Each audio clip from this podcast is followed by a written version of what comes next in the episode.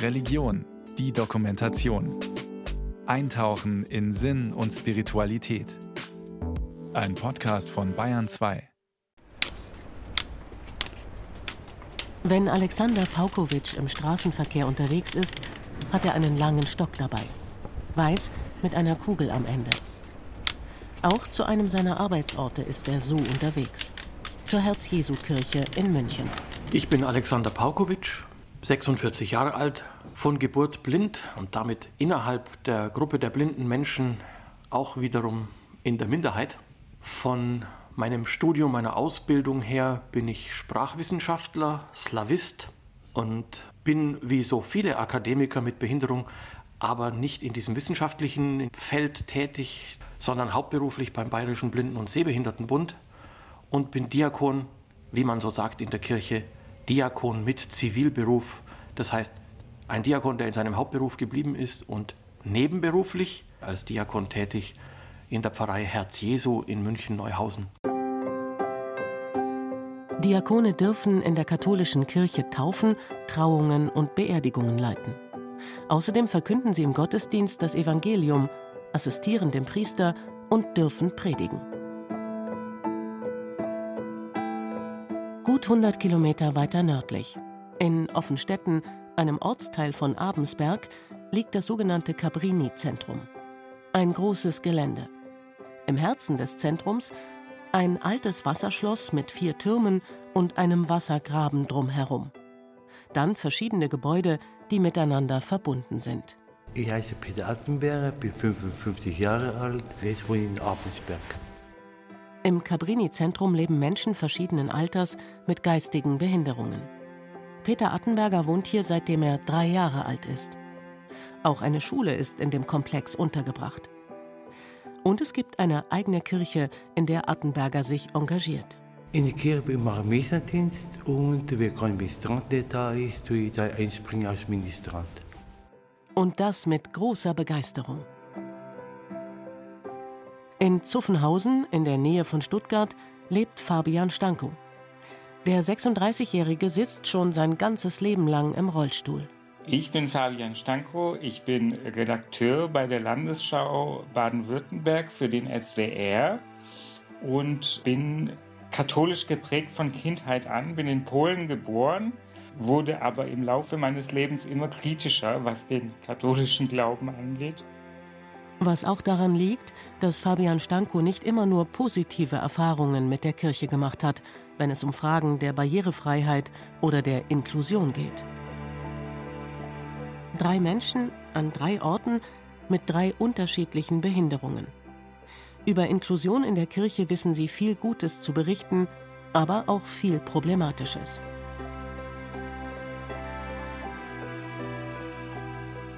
Zurück in München-Neuhausen bei Alexander Paukowitsch. Er ist gerade im Pfarrhaus neben der Herz-Jesu-Kirche. Ein schöner alter Bau im Renaissance-Stil. Alexander Paukowitsch weiß das aber nur von Beschreibungen. Der 46-Jährige ist im Erzbistum München und Freising wohl der erste Diakon, der von Geburt an blind ist. Als er sich vor einigen Jahren dafür beworben hat, hat er große Unterstützung bekommen.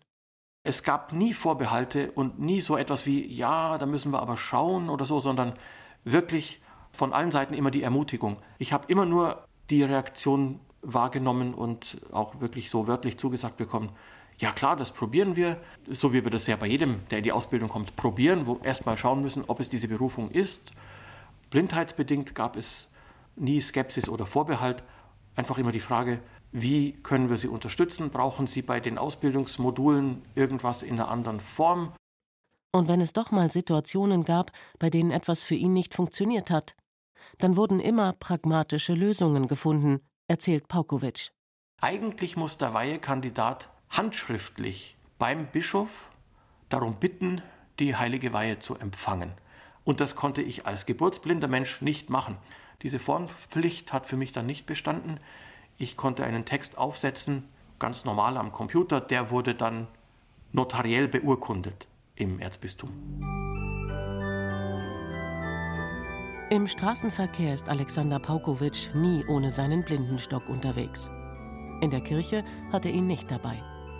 Ein paar Hilfsmittel braucht er in den verschiedenen Gottesdiensten aber schon.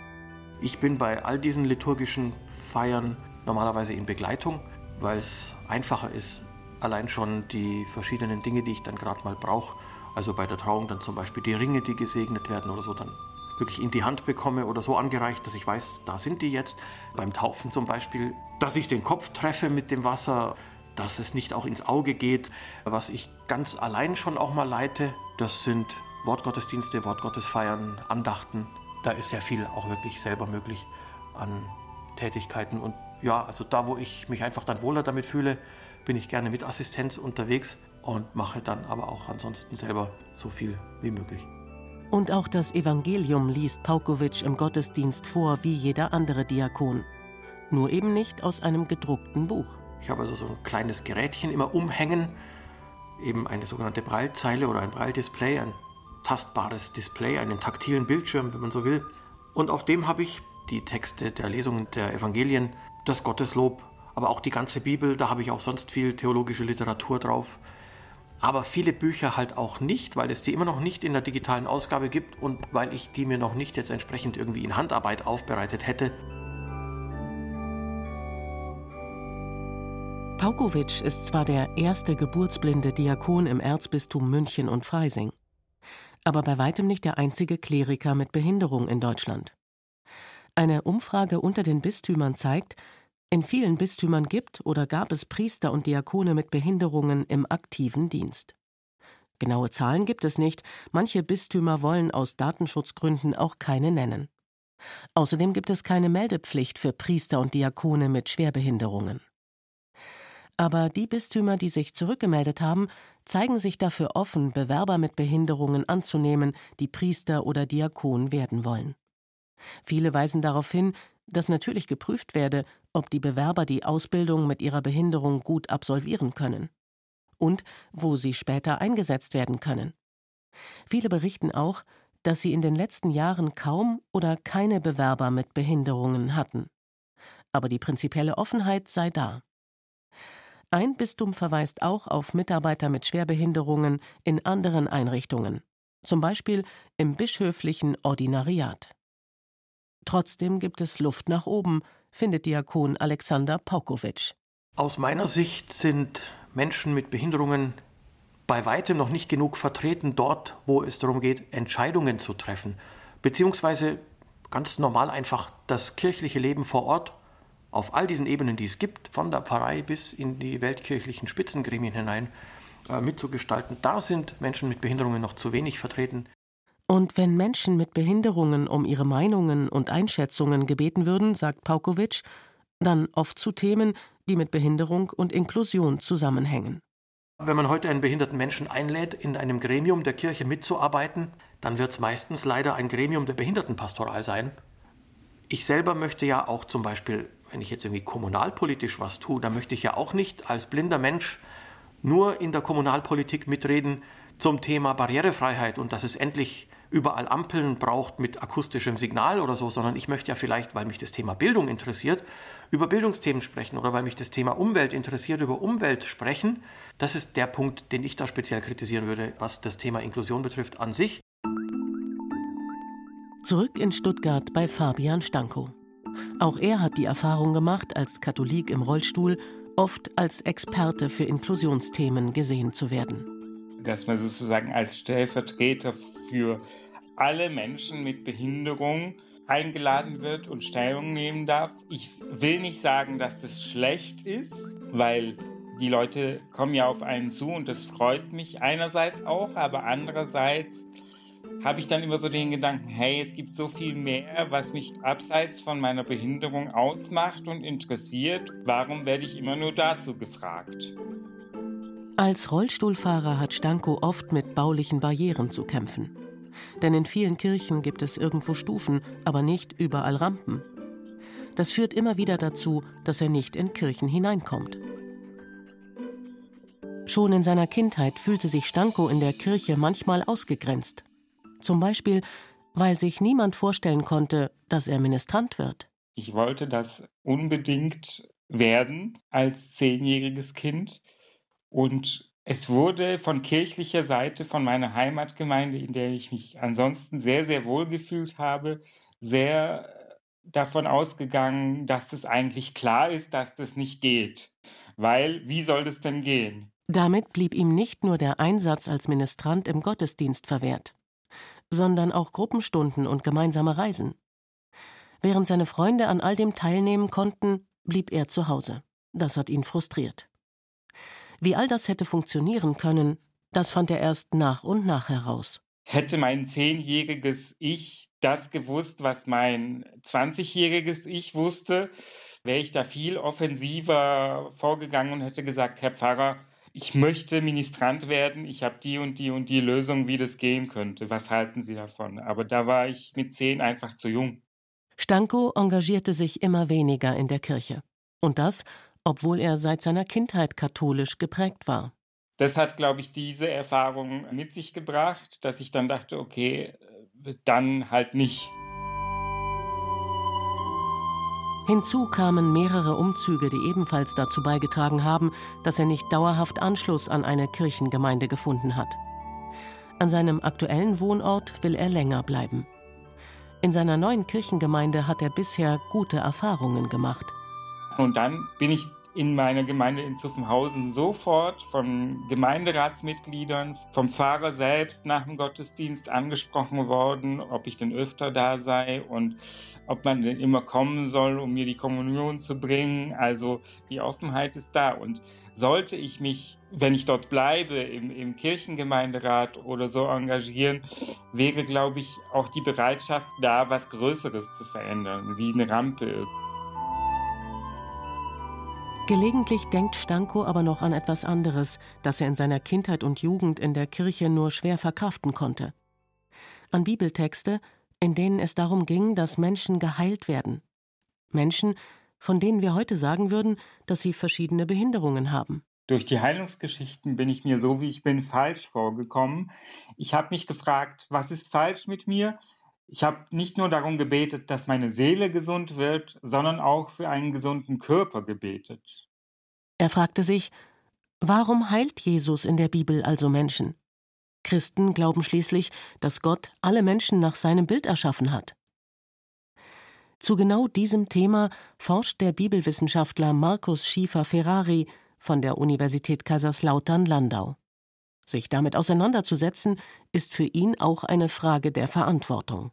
Wenn tatsächlich gilt, dass Bibel und Theologie eine kulturprägende Wirkung über die Jahrhunderte hat, dann muss und darf sich Theologie und insbesondere auch Bibelwissenschaft fragen, inwieweit auch die Auslegung von Texten dafür verantwortlich ist, dass wir den Behinderungsbegriff mit solchen Auslegungen mitgeprägt haben. Also dieses binäre Denken, hier behindert, dort nicht behindert, da hat und hatte Theologie, glaube ich, ihren Anteil.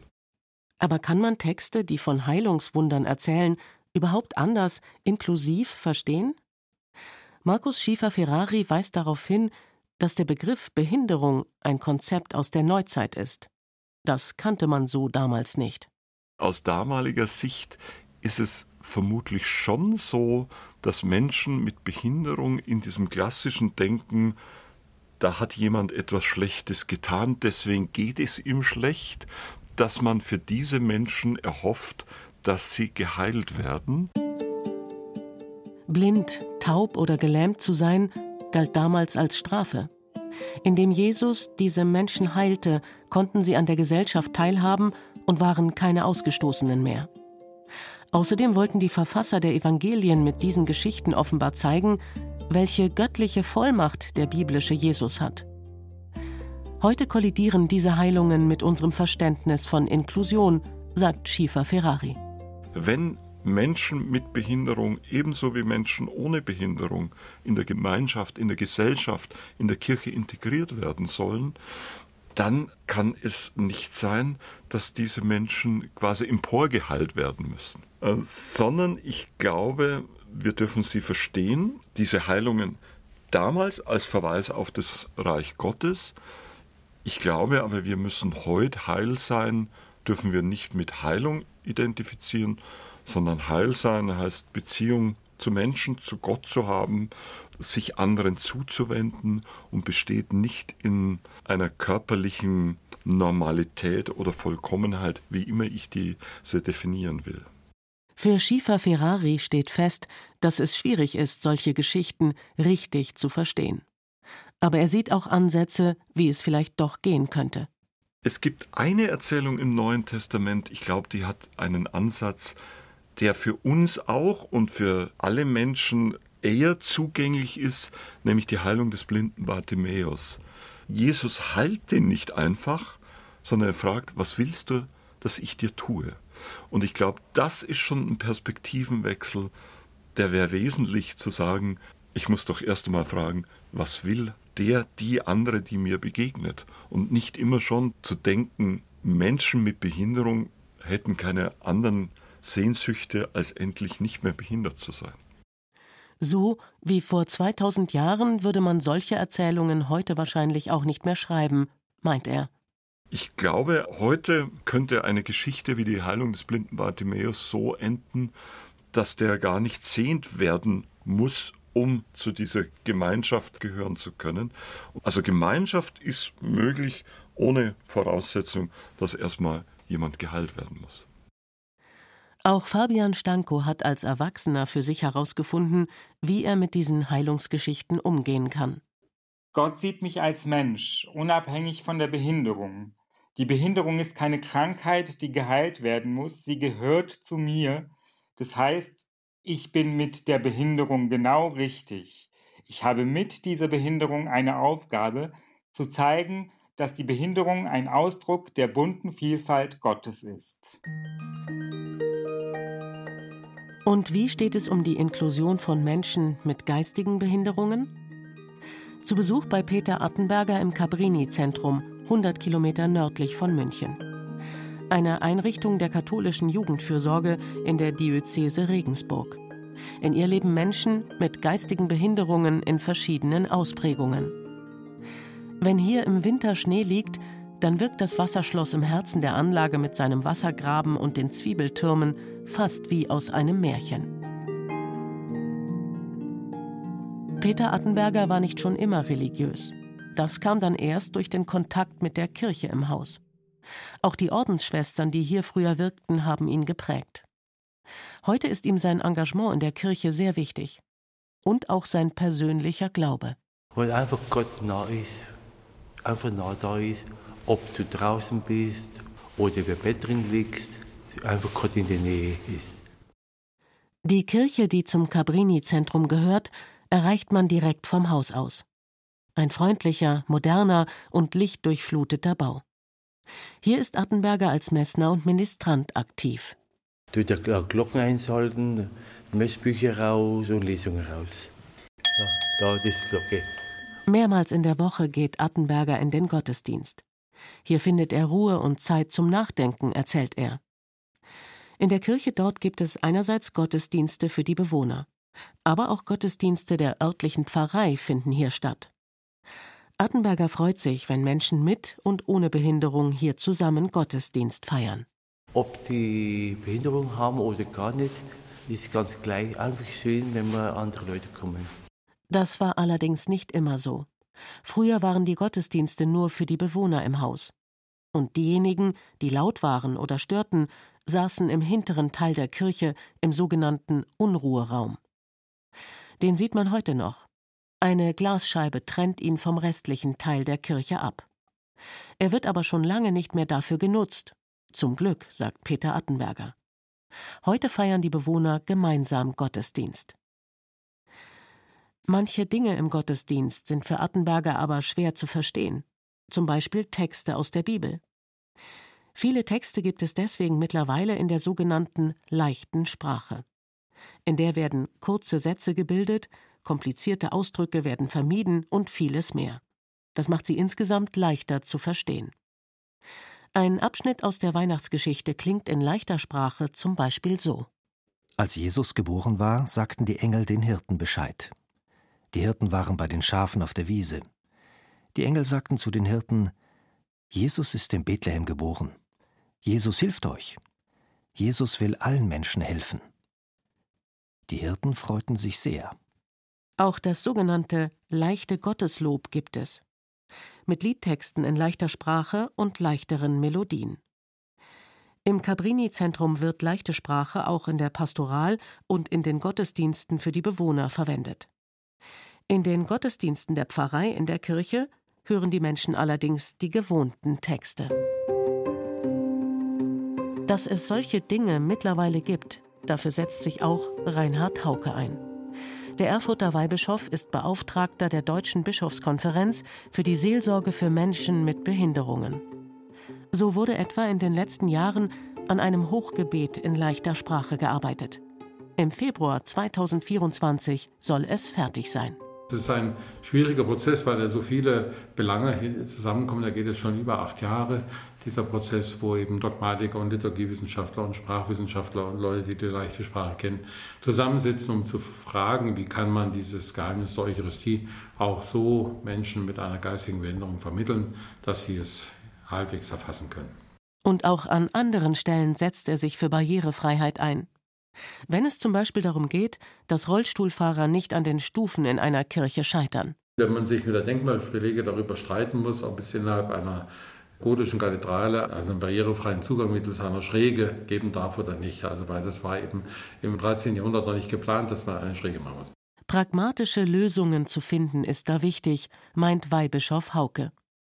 Seine Funktion als Beauftragter der Bischofskonferenz für die Seelsorge für Menschen mit Behinderungen ist ihm auch persönlich wichtig.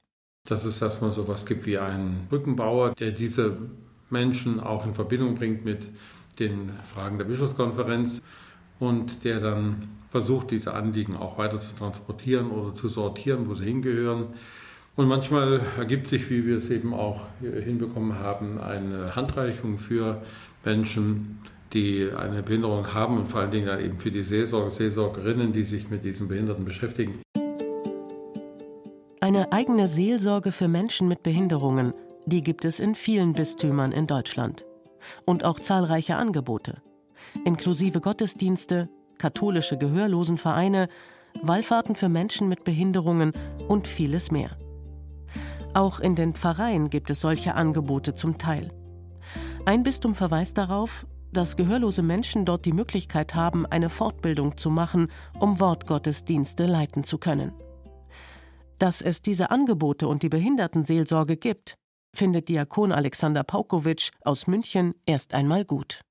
Denn die meisten Behinderungen sind ja auch im Laufe des Lebens erworben. Menschen bekommen sie durch Unfall oder Erkrankung. Da kann es ja dann immer mal sein, dass man in so eine Situation kommt, da bedarf es dann vielleicht einer speziellen Seelsorge. Deswegen ist es wichtig. Deswegen ist aus meiner Sicht schon auch bei der Inklusion so eine Profilierung und dass es für bestimmte Situationen, gar nicht so sehr für bestimmte Menschen, sondern für bestimmte Situationen bestimmter Angebote bedarf, ist mit Sicherheit nach wie vor so. Und auch geschützte Räume, in denen Menschen mit Behinderungen sich ausprobieren können, findet Paukowitsch wichtig.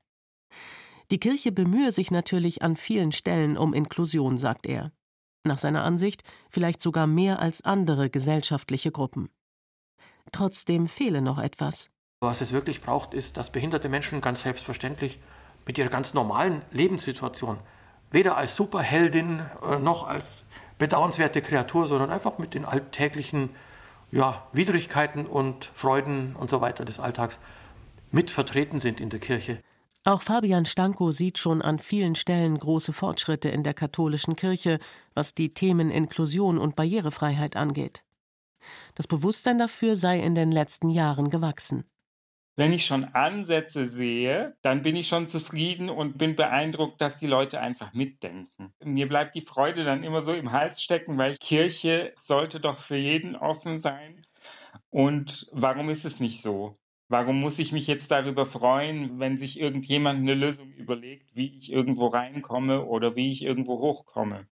Denn auch er ist der Meinung, dass Menschen mit Behinderungen überall in der Kirche mehr vertreten sein sollten vor allem deutlich stärker in Ämtern auf allen Ebenen, um mehr Sichtbarkeit und Selbstverständlichkeit zu schaffen. Dafür müsse sich aber erst das Bewusstsein wandeln. Behinderungen werden noch von viel zu vielen Menschen auch innerhalb der Kirche mit Krankheiten gleichgesetzt Und solange das noch so ist und sich nicht bis in die oberste Ebene der Kirche ändert, gibt es noch viel zu tun. Und es braucht für ihn mehr Kreativität, wenn es darum geht, Lösungen dafür zu finden, dass Menschen mit Behinderungen die gleichen Möglichkeiten bekommen wie Menschen ohne Behinderungen. Drei Menschen mit ganz unterschiedlichen Behinderungen. Ihre Geschichten zeigen, an vielen Stellen wurde und wird in der Kirche daran gearbeitet, Barrieren abzubauen. Aber es gibt auch noch Verbesserungsbedarf, damit Menschen mit Behinderungen als die ganz normalen Menschen wahrgenommen werden, die sie sind. Und damit sie die gleichen Möglichkeiten haben wie alle anderen.